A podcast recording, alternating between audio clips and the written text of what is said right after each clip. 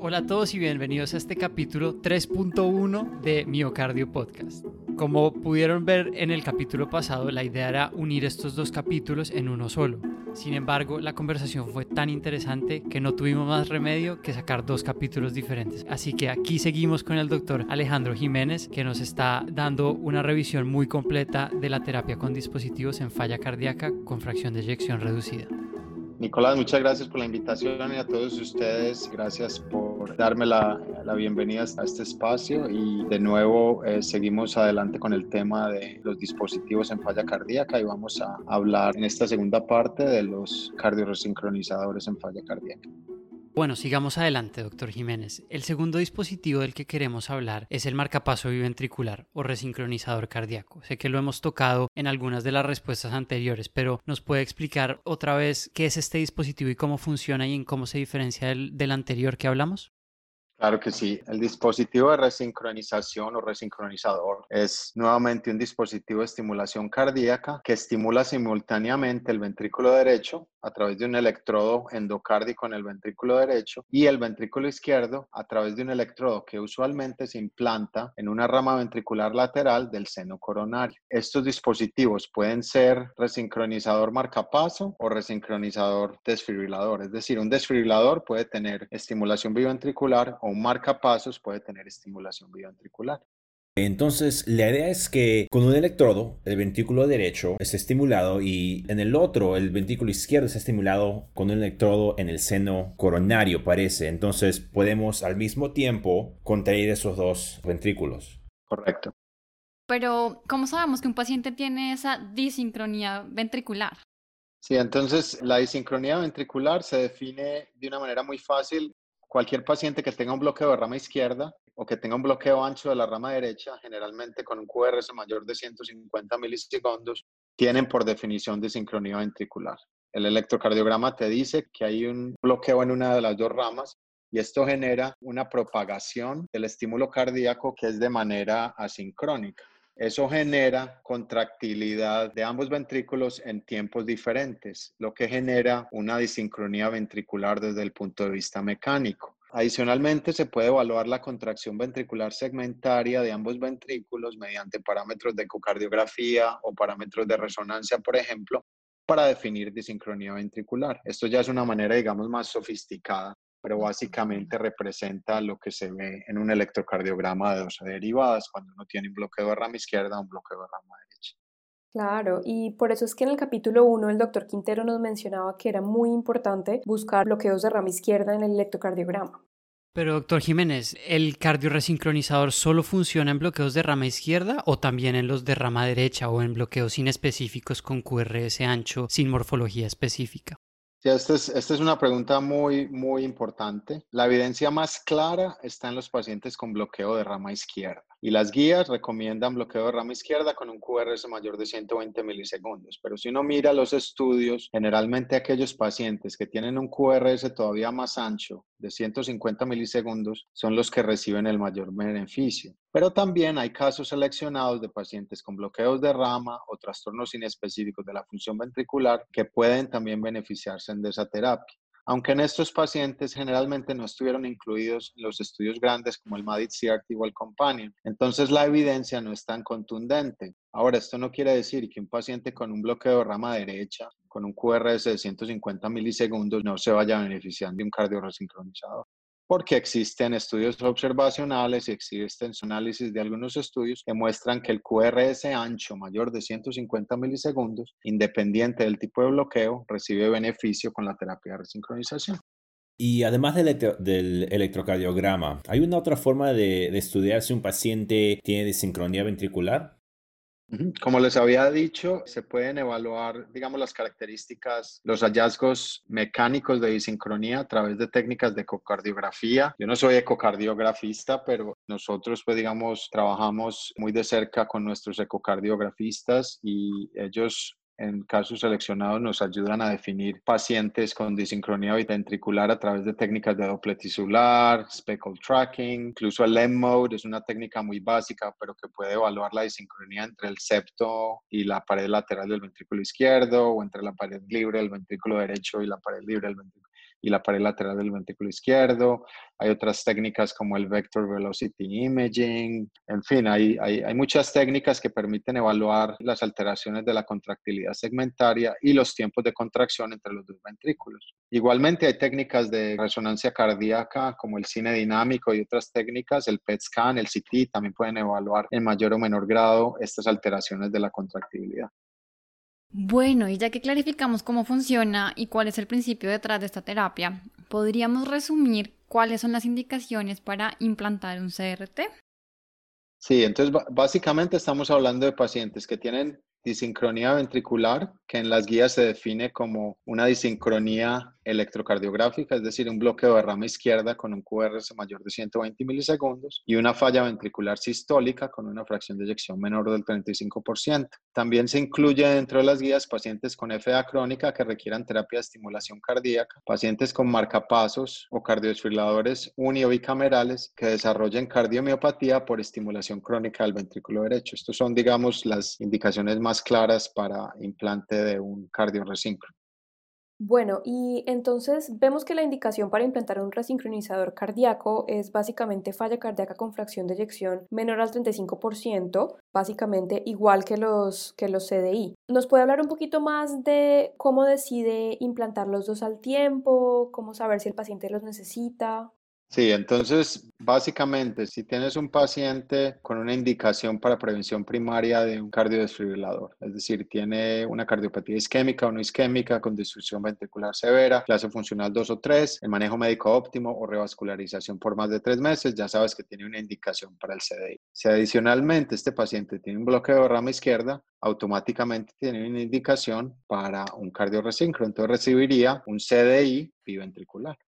¿Y hay algún escenario en el que se pudiera implantar un cardioresincronizador sin un CDI? Se me ocurre, por ejemplo, un paciente que sea dependiente de marcapasos, pero que no tenga una fracción de eyección del menos de 35%. ¿Esto es correcto o qué otras situaciones se pueden encontrar aquí?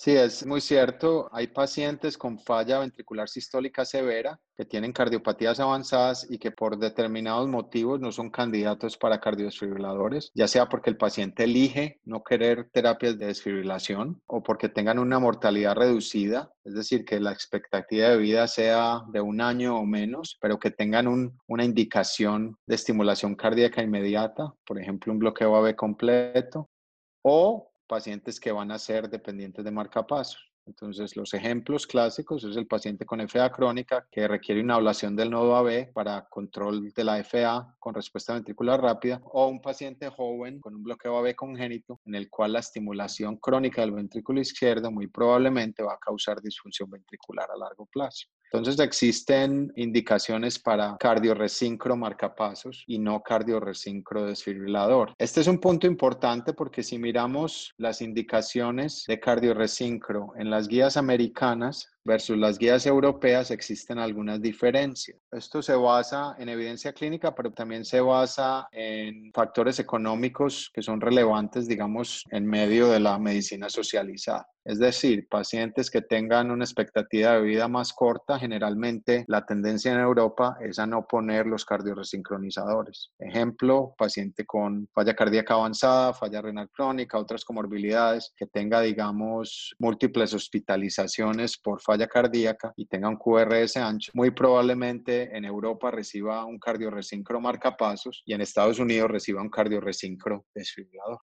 Doctor Jiménez, ¿usted tendría alguna consideración adicional antes de implantarle un resincronizador cardíaco a un paciente? Sí, en muchos centros, incluyendo el nuestro, se realiza resonancia para evaluar la presencia de cicatriz ventricular izquierda, específicamente en la pared lateral, que es donde se busca implantar el electrodo en el ventrículo izquierdo. Pacientes que tengan cicatriz transmural en la pared lateral no van a tener tan buena respuesta a la estimulación biventricular. En estos pacientes se deben considerar terapias alternas, ya sea buscar la colocación del electrodo en una posición diferente o considerar estimulación de las de o de la rama izquierda directamente. Este es un punto que no es un requerimiento de las guías, pero se recomienda en subgrupos de pacientes que son o no respondedores o que tengan, digamos, una cicatriz lateral importante. Bueno, entonces hablemos un poco sobre el, procedimiento per se. Me imagino que debe ser más complicado porque hay que poner un pequeño electrodo en el seno coronario. ¿Cuánto se demora este procedimiento? ¿Cuáles son las complicaciones más frecuentes a las que debemos estar atentas? ¿Y es esto muy diferente a lo que ya hemos estado hablando de los cardiodesfibriladores implantables? Sí, el procedimiento es muy similar pero tiene un paso adicional, como ustedes habían mencionado, que es la canulación del seno coronario para acceder a las ramas laterales del ventrículo izquierdo para implantar el electrodo en esa porción del ventrículo izquierdo. Depende mucho de la anatomía del paciente y las características del seno coronario. Puede ser un procedimiento simple o puede requerir el uso de técnicas avanzadas de implante lo cual puede demorar el procedimiento. Hoy en día existen muchas guías, existen catéteres, existen electrodos multielectrodo, existen electrodos más pequeños y hay técnicas avanzadas de implante que han, digamos, mejorado el implante con un éxito de implantes, yo diría que por encima del 90-95% y con unos tiempos quirúrgicos mucho menores. Hay técnicas como las guías retenidas, el uso de balones de angioplastia, los snares, doble guías, acceso femoral, etc. Entonces realmente depende mucho de la experiencia del operador en implantar estos dispositivos y de las características anatómicas del paciente. A diferencia de los CDI convencionales, que generalmente la variabilidad anatómica no es tanta, entonces digamos que es es una técnica más clara y más predecible. Con los implantes del electrodo ventricular izquierdo puede haber un poco más de dificultades anatómicas por la variabilidad en los diferentes pacientes. Wow, súper interesante. ¿Hay alguna manera de predecir quiénes responderán satisfactoriamente a esta terapia? Por ejemplo, pacientes con cardiomiopatía isquémica versus pacientes con cardiopatía no isquémica o, por ejemplo, la posición de los electrodos. Sí, es una buena pregunta. No siempre se puede predecir. Yo diría que en el caso perfecto, en un paciente sin cicatriz transmural, con una buena anatomía, con un electrodo bien implantado, con un umbral de captura muy bueno, con una estimulación biventricular del 100%, puede haber un porcentaje de no respondedores hasta el 20-30%. Y esa es la realidad y esa es una limitación de la tecnología. Pero, como les decía antes, la resonancia es una herramienta útil para evaluar cicatriz transmural y esto nos puede ayudar a, guiar la colocación del electrodo en un sitio alejado a la cicatriz para mejorar la posibilidad de reclutar miocardio y de tener un buen umbral de captura de la pared del ventrículo izquierdo. De todas maneras, la colocación del electrodo está limitada a las ramas anatómicas del paciente. Entonces, no siempre podemos escoger el sitio ideal de implante. En términos generales, se recomienda posicionar el electrodo del ventrículo izquierdo en las regiones laterales, posterolaterales o anterolaterales del ventrículo izquierdo. Está claro que se debe evitar la rama interventricular anterior porque es una rama muy anterior, no alcanza a estimular de una manera adecuada la pared lateral del ventrículo y las posiciones muy apicales, muy distales o inferoapicales definitivamente no benefician a los pacientes en términos de resincronización. Entonces se busca cualquier sitio en la pared lateral del ventrículo izquierdo siempre y cuando no sea una porción muy distal, muy apical. Recientemente se ha comentado mucho acerca del el marcapasos adaptativo de resincronización y el marcapasos de las DGIS, que nos pueden reemplazar de pronto la necesidad de un cardioresincro. ¿Puedes explicarnos un poco acerca de estos diferentes tipos de marcapasos? Sí, el marcapaso adaptativo es una variante del cardioresincronizador de una compañía específica que básicamente tiene un algoritmo que detecta la conducción intrínseca a través de la rama derecha. Entonces lo que hace es que el cardioresincro, que normalmente estimula el ventrículo izquierdo y el ventrículo derecho al mismo tiempo, con este algoritmo adaptativo, si el dispositivo detecta que la conducción a través de la rama derecha es normal, no estimula el ventrículo derecho sino que sincroniza la estimulación del ventrículo derecho con la conducción normal del ventrículo derecho. Entonces estos dispositivos cambian latido a latido entre estimulación biventricular y estimulación del ventrículo izquierdo. Los estudios mostraron que parecen tener una mejor respuesta en términos de, digamos, de mejoría de la clase funcional, tolerancia a la terapia y obviamente disminuyen el gasto de la batería, entonces mejoran, digamos, la longevidad del dispositivo. Es un cardioresincro que se usa con mucha frecuencia, pero no existe evidencia, digamos, a largo plazo de si realmente hay un beneficio claro con relación a los cardiorresíncros convencionales. También existen los cardiorresíncros que estimulan múltiples segmentos del ventrículo izquierdo al mismo tiempo. Esto se llaman multipunto o multipoint en inglés y lo que hacen es que si tienes un electrodo con cuatro puntos de estimulación, estimula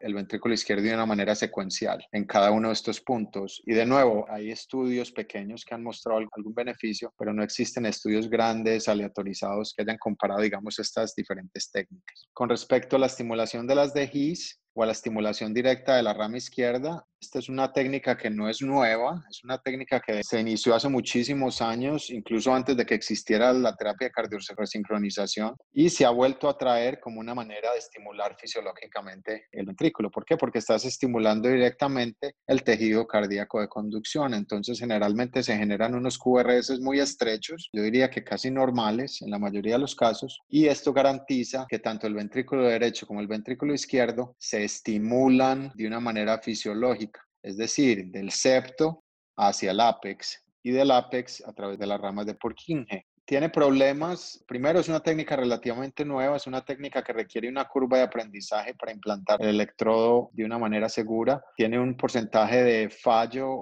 de dislocación del electrodo de hasta un 20% para las DGIS, probablemente menor para la estimulación directa de la rama izquierda, y unos umbrales de desfibrilación, que de, de captura, perdón, que a veces son muy altos, y esto hace que la batería del dispositivo se drene muy rápido pero con el paso del tiempo y con avances en el tipo de electrodos, el tipo de guías para posicionar estos electrodos, yo creo que esta tecnología va a tener, digamos, una acogida importante. Las guías no recomiendan reemplazar un cardioresincronizador por un electrodo de las DGIS en pacientes con indicación para cardioresincro, pero son una terapia alterna y es posible que en un futuro se consideren terapias iguales o mejores que el cardioresincro, esperando los resultados de estudios grandes aleatorizados para ver si realmente hay un mayor beneficio. Obviamente, desde el punto de vista fisiológico, tienen mucho sentido. Excelente explicación. Muchísimas gracias, doctor Jiménez. Y para el resincronizador cardíaco, una vez implantado, ¿cómo se debe de, hacer el seguimiento para el paciente para determinar si está respondiendo o no a la terapia? O sea, ¿qué debemos de monitorear?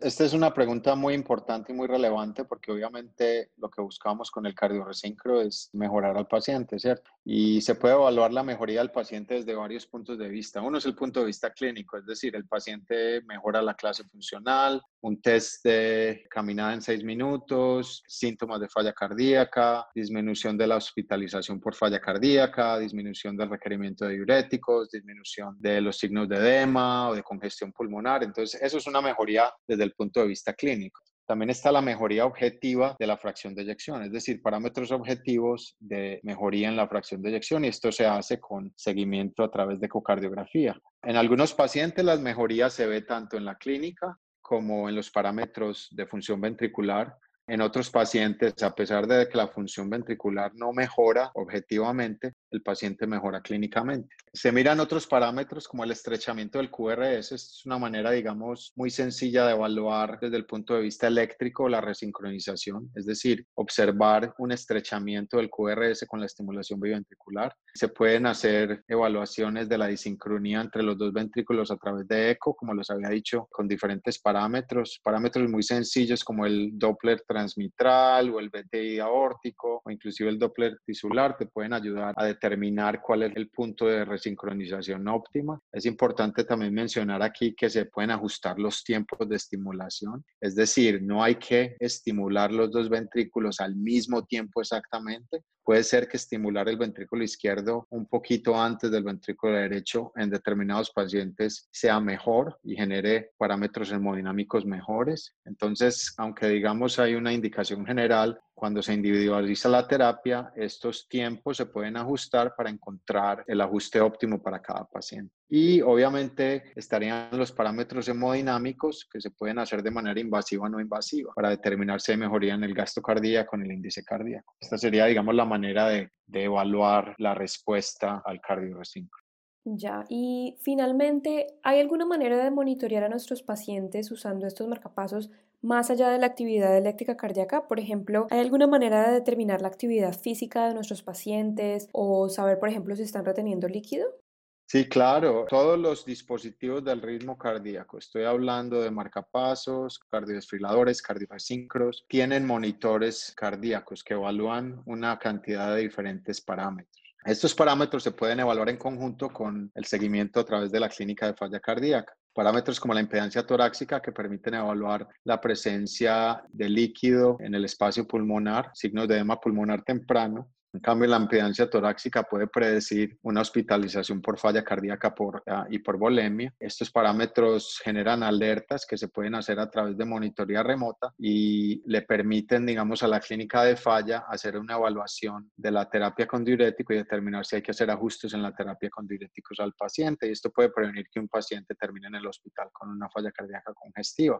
Se puede evaluar también la variabilidad del ritmo cardíaco, que es un parámetro importante desde el punto de vista de bienestar cardiovascular. Se puede evaluar el número de horas diarias de actividad física del paciente, es decir, el paciente está sedentario, el paciente se está moviendo. Esto se hace a través del acelerómetro del dispositivo y se pueden generar índices y parámetros que junto con, digamos, variables como el peso, la frecuencia cardíaca, la presión arterial, permiten hacer una evaluación conjunta de la falla cardíaca. Para esto es vital la monitoría remota, es decir, que el paciente tenga un dispositivo de monitoría remota y que exista, digamos, el personal dentro, digamos, de la clínica que tenga disponibilidad de evaluar estos pacientes para poder hacer cambios terapéuticos antes de que el paciente se descompense.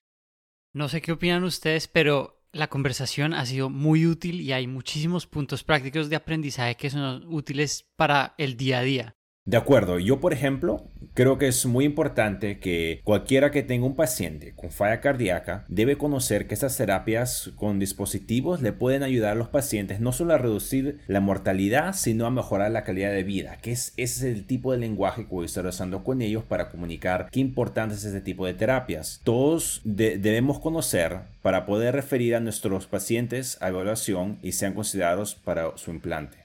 Yo estoy 100% de acuerdo. Considero que es muy práctico conocer los principios fundamentales de cada terapia para poder estar atentos a cualquier complicación y de igual forma saber cuáles son los puntos importantes que hay que tener en cuenta, como por ejemplo las descargas inapropiadas y los imanes. Absolutamente.